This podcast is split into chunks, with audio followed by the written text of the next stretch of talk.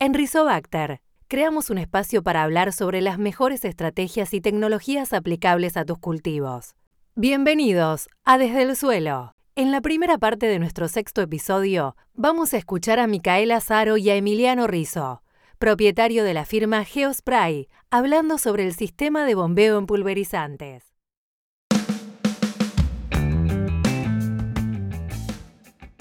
Hola, ¿cómo están? Bueno, nos encontramos en un nuevo podcast que espero les sea de utilidad. Y seguramente les va a ser de utilidad porque tengo a el mejor al lado mío. Mi nombre es Micaela Azaro, soy ingeniera agrónoma, trabajo para Rizobacter eh, en la parte de servicio técnico y marketing, así que mucho campo, mucha acción y me encuentro al lado de una persona de acción. Me encuentro con Emilio Rizo. ¿Qué tal, Mica? Gracias. Bueno, mi nombre es Emilio Rizo. Yo tengo una empresa, o sea, prestamos servicios técnicos a la maquinaria agrícola, especialmente a pulverizadoras. Y bueno, eh, a veces trabajamos en conjunto en Rizobacter en la parte técnica y bueno, aquí estamos invitados para responder algunas preguntas. Acá estamos eh, súper contentos de haberte eh, capturado de alguna manera, porque es difícil de encontrarte. Así que ahora que te capturé, no te voy a soltar. Bueno. Tengo un listadito de preguntas para Perfecto. hacerte. Año complicado este. Uf, terrible. Súper. Pasamos, por lo menos acá en Pergamino, de una seca impresionante, de montones de problemas con insectos, y ahora los insectos se quedaron y se viene todo lo que es la parte de hongos, porque es impresionante lo que yo veo acá. Sí. Una cosa de locos. Sí. Así que bueno. Hay zonas para todos, insectos y enfermedades fúngicas seguro. Tal cual. Y tenemos una realidad que a 100 kilómetros de acá o a 70 te diría, no llovió nada tampoco. Entonces, es cierto. Arañuela sigue, sí. Oruga sigue, sigue, sigue todo su marcha. Así que bueno, eh, básicamente, eh, ya te digo, aprovechándote acá, Emilio, te quería preguntar justamente esta situación que estamos viviendo. A mí me preocupa que cuando me vienen a consultar específicamente en cómo regular las pulverizadoras, si tengo que tener o no en cuenta algo específicamente para esas dos problemáticas. Una la problemática de insectos y otra la problemática de hongos. ¿eh? ¿Tenés alguna recomendación que seguro tenés algo para... Mira, Mica, eh, básicamente estamos en una época del año donde las aplicaciones, básicamente las que van a venir van a ser insecticidas y fungicidas. Y en general son aplicaciones que van a requerir algunos tamaños de gotas un poco más pequeños de los que venimos utilizando normalmente. Acordate que cuando estamos haciendo una aplicación de herbicida, muchas veces eh, nuestro objetivo, además de hacer una buena aplicación, es controlar un poco la deriva. Y en este tipo de aplicaciones seguramente vamos a tener que trabajar con gotas muchos pocos más finas, donde necesitamos, que son las gotas que llegan eh, básicamente a los tercios medios de la planta. ¿Qué sucede? Cuando nosotros necesitamos generar gotas de un menor tamaño, obviamente vamos a necesitar poner una boquilla adecuada para eso pero lo más probable de todo es que necesitemos elevar la presión de trabajo que veníamos utilizando en la máquina por una de mayor eh, presión, ¿no? Sí, a ver, si yo estoy en tres bares, ponele... y seguramente vas a tener que trabajar, sí, va a depender de la boquilla, ¿no? Pero probablemente van a ser aplicaciones en las que vas a tener que trabajar a cuatro o cinco bares, dependiendo del tipo de boquilla. Y muchas veces el problema que se desata en esta época es que los equipos pulverizadores le cuesta llegar a esa presión de trabajo. ¿Por qué? Por desgaste, máquinas que tienen sus años y la clave por ahí es el tema de la bomba de pulverización en las máquinas. Pierden un poco de rendimiento y cuando necesitamos exigir un poquitito más de caudal y más de presión, eh, nos quedamos un poquitito cortos. Em, Emilio, ¿qué pasa? Discúlpame. Sí. Que a mí me ha pasado muchas veces en el campo que eh, me marca que tengo una presión de 4. Sí. Pero allá en el fondo, en las boquillas, la presión es de tres y medio, o es de 3, o es de menos inclusive. Bueno, sí, eso es un problema. Eso me parece que, es para chequearlo, es para chequearlo. A veces tiene que ver un poco con el diseño, el diseño de la cañería de las máquinas, que a veces están un poco reducidos. Eso sí es un problema.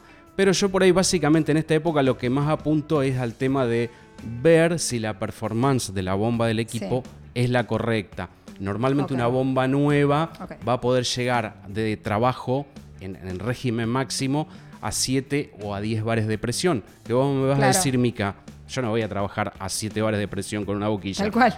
Pero ¿qué sucede? Cuando la máquina está trabajando en el campo, eh, no trabaja al régimen máximo de vueltas porque uno acelera y desacelera y comienzan a aparecer los problemas muchas veces en las cabeceras, donde la máquina, eh, el régimen del motor de la máquina desciende un poco, la bomba no tiene la performance que tenía cuando era nueva y eh, lo que sucede es que terminas cambiando el tamaño de gota y estás haciendo gotas mucho más grandes que la que realmente necesitas. O sea que tengo más problemas de lo que yo pensaba, porque yo solamente pensaba en la presión. ¿Qué pasa en esas situaciones? ¿Qué hago justamente cuando llego a las cabeceras? Que, ya me estoy asustando. No, no, no, no tenés por qué asustarte. Eh, yo básicamente muchas veces lo que planteo, a veces la revisión, el, 90% de las máquinas que hay en Argentina vienen equipadas con bombas centrífugas, es una bomba muy sencilla y la verdad que eh, lograr que la bomba vuelva a tener la performance de que cuando la máquina era nueva es muy sencillo. Eh, tienen un elemento muy sencillo que es el impulsor o la turbina, es una pieza plástica que solo cambiando eso se puede volver a lograr muy buena performance. Eh, en, tener las presiones que necesitas para generar tal vez tamaños de gotas mucho menores de los que estás acostumbrado a hacer durante, acostumbrada a hacer durante el resto del año, que son gotas más grandecitas, ¿no? O sea que es algo que puedo regular, no es que a salir a comprar otra bomba. No, para nada. a, veces se puede o regular, se puede regular el caudal de aceite que entra a la bomba para que trabaje un poquitito más de, ah. de, más de presión. O bueno, reemplazar una turbina si una turbina tiene un pequeño desgaste, que no es un elemento caro, es un elemento económico. Y quien conoce de las máquinas y la, las ha desarmado sabe que es una cosa muy sencilla de cambiar y cambia rotundamente el, desempeño de la máquina. Muchas veces, eh, muchos de mis clientes me dicen, eh, tengo problemas en las salidas de la cabecera, que no me levanta la presión o llego hasta la mitad del lote y recién alcanzo la presión necesaria, que es la que yo, la óptima, digamos, para el trabajo que estoy haciendo. Bueno, eso muchas veces se debe a un defecto en, la bomba del equipo. Si, ¿Qué pasa en este impasse que tengo? Sí. Por lo menos las zonas que llovieron, sí. estamos parados ahora, ¿no? No tenemos piso. En la gran mayoría. En las zonas que no llovieron, no tienen humedad, o sea que también están parados. Sí, sí. ¿Qué hago ahora para dejar la máquina en condiciones para aprovechar este tiempo? Bueno, y... Dígame tres o cuatro tips. No, tips tranquilamente, bueno, podría ser aprovechar colocar las boquillas que vamos a utilizar. Si veníamos utilizando unas boquillas de tipo super antideriva o abanico plano o baja deriva y seguramente nos vamos a pasar a un tipo de boquilla cono hueco que es la más ah. adecuada para este tipo de aplicaciones.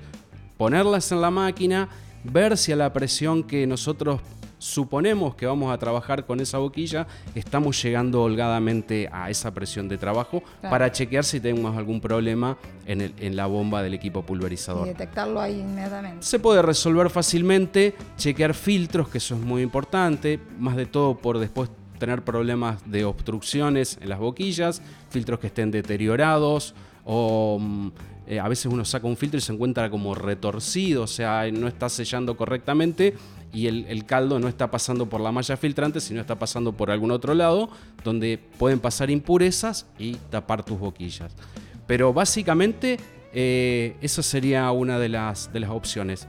Otra alternativa, otro tips que a veces eh, por ahí me van a decir, y no, pero yo esto no lo voy a hacer ¿Por qué? Porque tenemos una soja con un desarrollo y queremos pisarla lo menos posible. Una muy buena recomendación que se utiliza mucho en barbecho es hacer una doble vuelta de cabecera. ¿Para qué la doble vuelta de cabecera? Vos si con tu máquina vas a trabajar a 20 km por hora, cuando te estás arrimando al alambrado vas a bajar la velocidad. Si vos haces una doble vuelta de cabecera, la máquina llega a la zona que estaba aplicada en el régimen de trabajo, ¿se entiende? Mm. O sea, venís con toda, la velocidad, con toda la velocidad, con toda la presión. Y luego cuando retomás nuevamente, que la máquina supongamos que tiene un corte automático de secciones o no lo tenga, ya cuando necesitas abrir nuevamente la pulverización, ya la máquina está nuevamente en el régimen de trabajo, en los 18 o 20 kilómetros que necesitabas.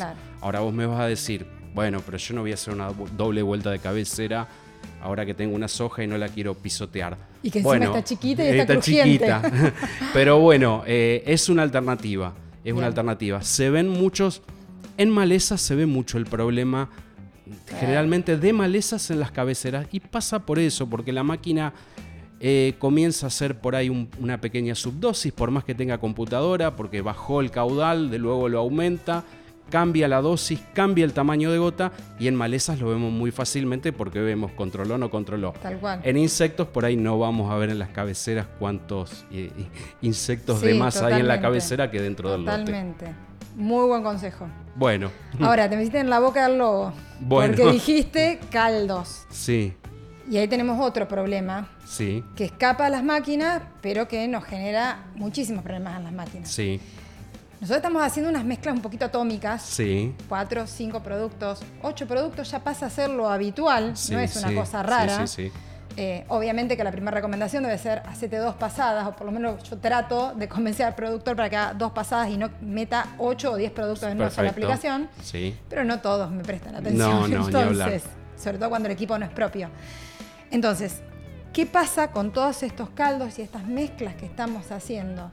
Eh, en, el resto del equipo, o sea, yo controlo presión, controlo bomba, controlo velocidad.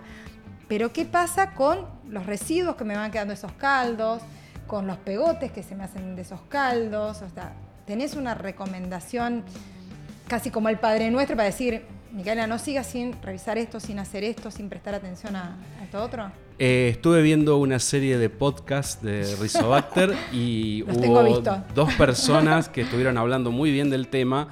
Y sí, básicamente la limpieza interna del equipo, o sea, son caldos complicados, dejan muchos residuos y lo ideal es mantenerla limpia la máquina porque muchas veces esas pérdidas de performance, de presión, eh, suelen verse por, residuos acumulados eh, en diferentes partes de la máquina. ¿A la bomba me la afecta todo, todos esos residuos que quedan ahí? Básicamente no, pero bueno, en el filtrado muy probablemente hay veces que son caldos que que es como que no es agua. No, eh, tiene otra densidad. Tiene otra densidad y todo, y afecta un poquitito a lo mejor al desgaste que puede tener la paleta de la bomba o el impulsor de la bomba desde ya. Pero bueno, hay que tener cuidado. Pero hubo muy buenas recomendaciones. Básicamente el circuito hay que mantenerlo limpio, porque cuando todo se diseña en las máquinas, eh, se prueba todo con todo nuevo. Y cuando tenemos ya años de uso, hay acumulación, acumulación de residuos y bueno, eso influye también. Te hago otra consulta. En todos estos desgastes que sean a lo largo del uso de la máquina, ¿qué es lo que más se desgasta en comparación? Bueno, Aparte de las pastillas, ¿no? Por supuesto. y bueno, el elemento, sí, clave. Básicamente hay algunos elementos como pueden ser válvulas que pueden tener algún deterioro en, su, en sus juntas o en sus gomas. Básicamente es la bomba, porque después gran parte del problema de desgaste pasa por las boquillas, ¿no? Bien. Eh, siempre una buena recomendación es tener las boquillas eh, trabajando dentro de su vida normal, útil, eh, y no La verdad que no representa, si bien parece un montón de plata, un, cambiar un juego de boquillas de una máquina, pero comparado con la cantidad de dinero que pasa por a través de ellas y lo que vale una máquina no es significativo y, cambia mucho la aplicación entre usar una boquilla que esté desgastada a una completamente nueva desde ya. Bueno, demasiadas cosas bueno. ninguna más importante que la otra, así que bueno, a prestar atención. Bueno. Acompañar al aplicador también, que a veces lo dejamos un poco solos. ¿eh? Perfecto. Este, y bueno, mil gracias, Emilio. No, por nada. Bueno, atento a, tener la presión que necesitas para hacer el tamaño de gotas que, que vas a necesitar para estas aplicaciones. Bueno. Gracias. Nos vemos. Chao, chao.